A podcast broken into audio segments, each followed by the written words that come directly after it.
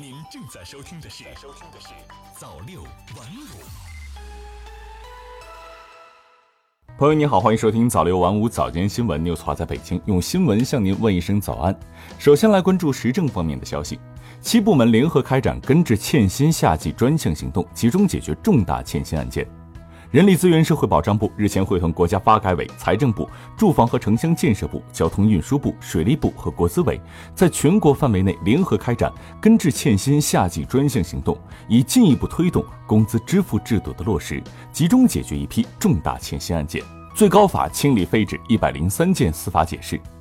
为适应形势发展变化，保证国家法律统一正确适用，根据有关法律规定和审判实际需要。最高法决定废止一百零三件司法解释，决定自二零一九年七月二十日起施行。据悉，这是最高法开展的第二次司法解释全面清理工作。经过清理，确定废止司法解释一百零三件，明确现行有效的司法解释五百六十一件。禁止一刀切，十五行业将开展环保分级评价。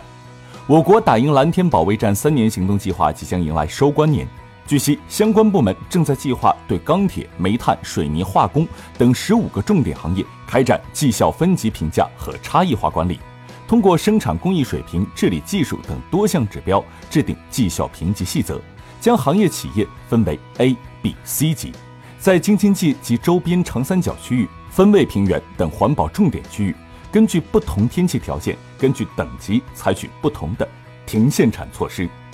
国家邮政局。寄递企业要严格执行二十四小时值班制度。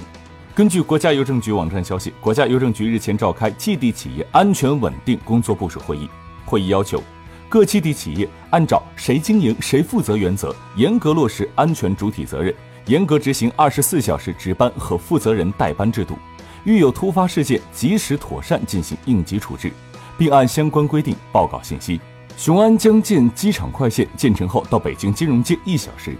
七月十七日，中国雄安集团发布雄安至北京大兴国际机场快线 R 一线工程可行性研究报告咨询服务项目比选公告。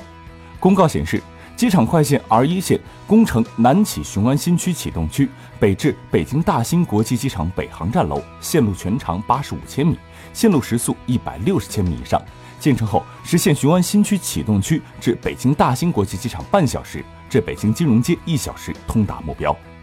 今年上半年，北京清理整治违法群租房四千七百八十九处。为进一步推进回天地区违法群租治理工作，七月十八日，市住建委联动属地主管部门在回天地区举办违法群租专项整治普法宣传活动。记者在活动现场了解到，今年上半年，市住建委执法总队对回天地区开展执法检查一百五十六项次，立案查处二十三起，直接督导拆除三百三十九间出租房隔断。截至六月底，全市共清理整治违法群租房四千七百八十九处。广州商业住宅符合条件可改造成租赁住房。广州市规划和自然资源局与住房和城乡建设局联合印发指导意见，意见明确，广州市内符合权属清晰、结构安全、消防安全、环保卫生、物业规范、完善配套、技术标准等七大要求的非住宅存量用房，可申请改造租赁住房。这意味着广州的商改住将正式开放。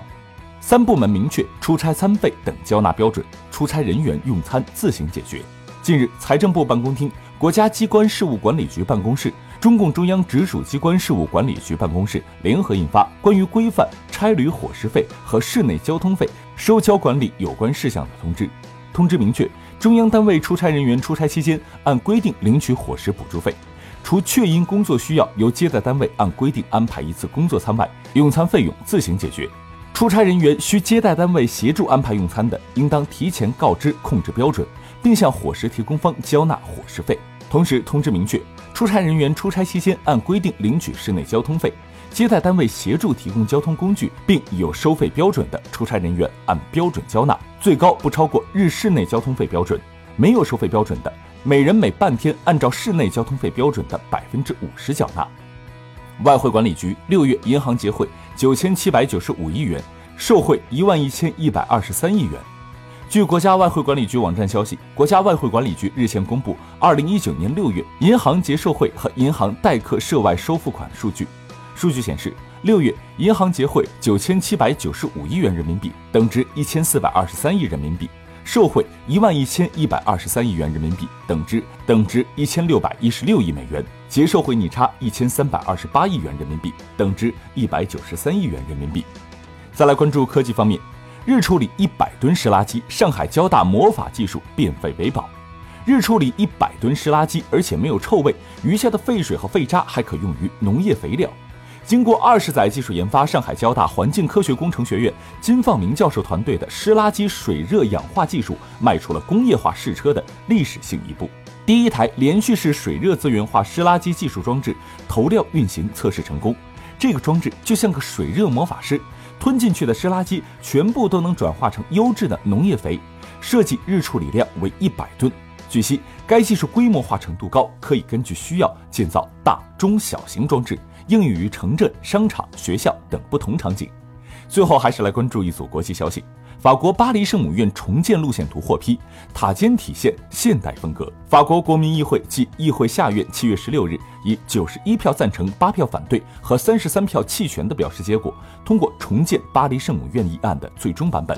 按照法国媒体的说法，现阶段对新塔尖的建设。包括修建玻璃塔尖、屋顶花园，甚至一座空中游泳池。韩国立法禁职场欺凌，霸道总裁再这样做或坐牢。七月十六日，韩国禁止职场欺凌法正式实行。禁止职场欺凌法明文规定，八卦同事、散播个人信息、强迫饮酒、吸烟或参加聚会，除了在办公室和工作场地之外，在社交媒体出差地点、聚餐场所及私下见面时出现类似行为，都要被认定为欺凌。任何人遇到或目睹有人被欺凌时，均可向公司申报，公司需立即调查确认事实。公司方面不得对申报人和受害者采取解雇等不利于受害人的处分。违反这一规定，将被处以三年以下有期徒刑或三千万韩元（约合人民币十七点五万元）以下罚金。好了，以上就是今天早六晚五早间新闻的全部内容。我是 news 华，我们晚间再见。